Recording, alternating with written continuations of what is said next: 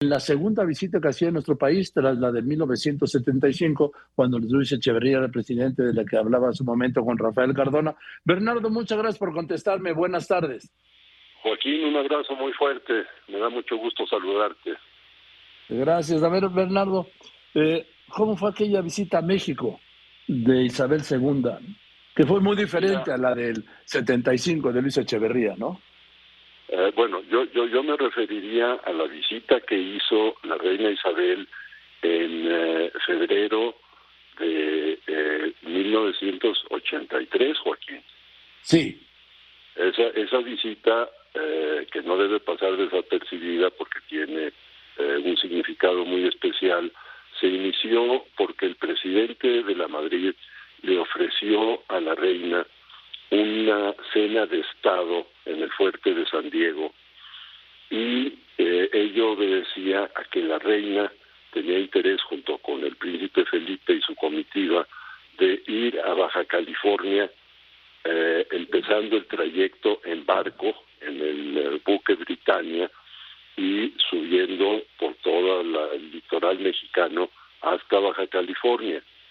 Y así sucedió una espléndida visita, de, una espléndida cena que ofreció el presidente de la Madrid y a las 11 de la noche eh, se inició el, viaje marítimo.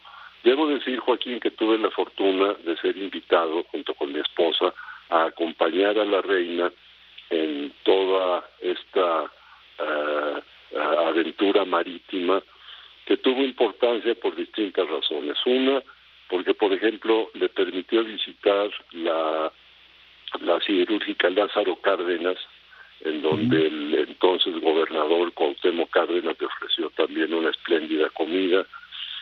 Después en Puerto Vallarta atracamos ahí y el presidente de la Madrid de nueva cuenta le ofreció eh, una comida, esta vez con un número significativo de, de empresarios mexicanos y con intereses empresariales en Gran Bretaña. Y por último terminó todo esto en Baja California con eh, las ballenas, que era el propósito principal de, el trayecto eh, a California. Fue una gran experiencia que de alguna manera, y lo mencionabas tú, facilitó la invitación que le extendieron al presidente de la Madrid para que efectuara una visita de Estado, que efectivamente son muy, muy restringidas y muy, muy solicitadas, en eh, mayo de 1985. La visita de Estado, en el caso del Reino Unido, tiene un significado especial porque, entre otras cosas, te hospedan en el Palacio de Buckingham. Y ahí, eh, efectivamente, se llevó a cabo una visita de cuatro días en donde eh, pues hubo un trato muy directo y muy, inmediato con la reina Isabel, con el príncipe Felipe, con su familia, en fin, eh, nos trataron de manera muy, muy excepcional, eh, con pues esa gran categoría británica para atender bien a sus huéspedes. Pongo de relieve todo esto porque significó que la presencia mexicana en Londres pues, cobró una gran importancia, Joaquín, una gran, gran importancia porque se mueve toda la maquinaria del Estado británico para que pues se dé a conocer la presencia de un mandatario extranjero eh, pues en todo su esplendor.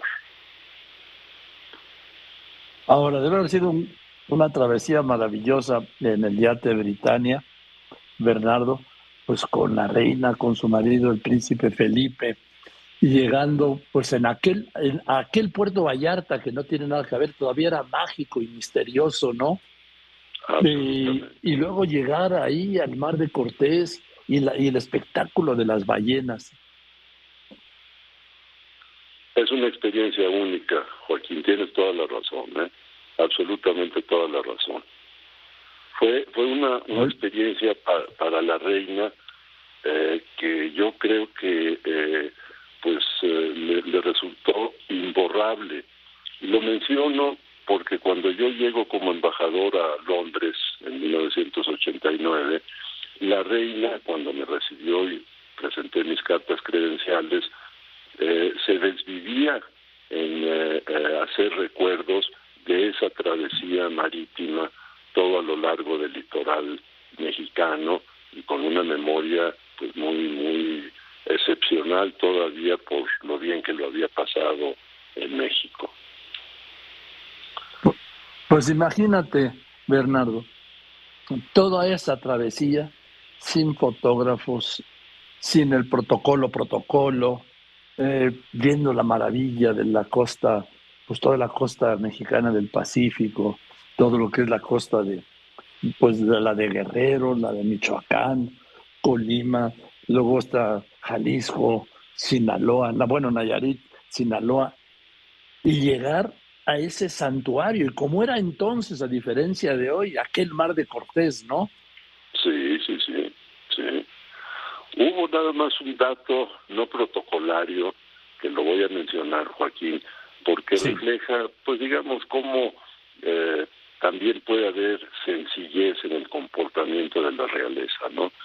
La, la reina decidió... ¿Cómo puede haber, perdón? ¿Perdón? Sí, un dato no, eh, no protocolario que refleja cómo puede haber qué. Como que, la, cómo puede haber sencillez en la realeza. Es decir, la reina decide que quiere organizar un picnic en eh, una playa aislada totalmente del eh, litoral mexicano, cerca de Lázaro Cárdenas, por cierto. Entonces, desembarcamos el Britannia, nos llevaron en unas lanchitas, nos instalaron en esa, en una playa totalmente solitaria, y ahí se prendió una fogata, se cocinó lo que se tenía que cocinar y prácticamente sentados ahí mismo en la arena comimos, bueno, más bien cenamos eh, alegremente sin absolutamente ningún protocolo. Fue la única ocasión en donde, digamos, eh, no no fue eh, una una situación estrictamente protocolaria. Las demás sí eran totalmente protocolarias. Todas las noches cenábamos con la reina y con sus eh, damas de compañía que también estaban ahí. También estaba el ministro de Relaciones Exteriores británico, eh, pero en fin, era un grupo pequeño en donde todas las noches en esa cena se ponía uno pues su traje de gala, el smoking, las señoras vestido largo, y bueno, la conversación se desarrollaba en un tono muy amable, muy gentil, sin formalidades innecesarias, ¿no? Pero sí con protocolo, eso sí. Qué historias, qué historias, qué privilegio, querido Bernardo. Te aprecio mucho que hayas aceptado compartirlas esta tarde aquí en este programa especial y te abrazo con el cariño de siempre. Gracias, Bernardo. Gracias a ti, Joaquín. Un abrazote muy fuerte. Hasta pronto. Muchas gracias, Bernardo Sepúlveda. Qué historia, ¿no?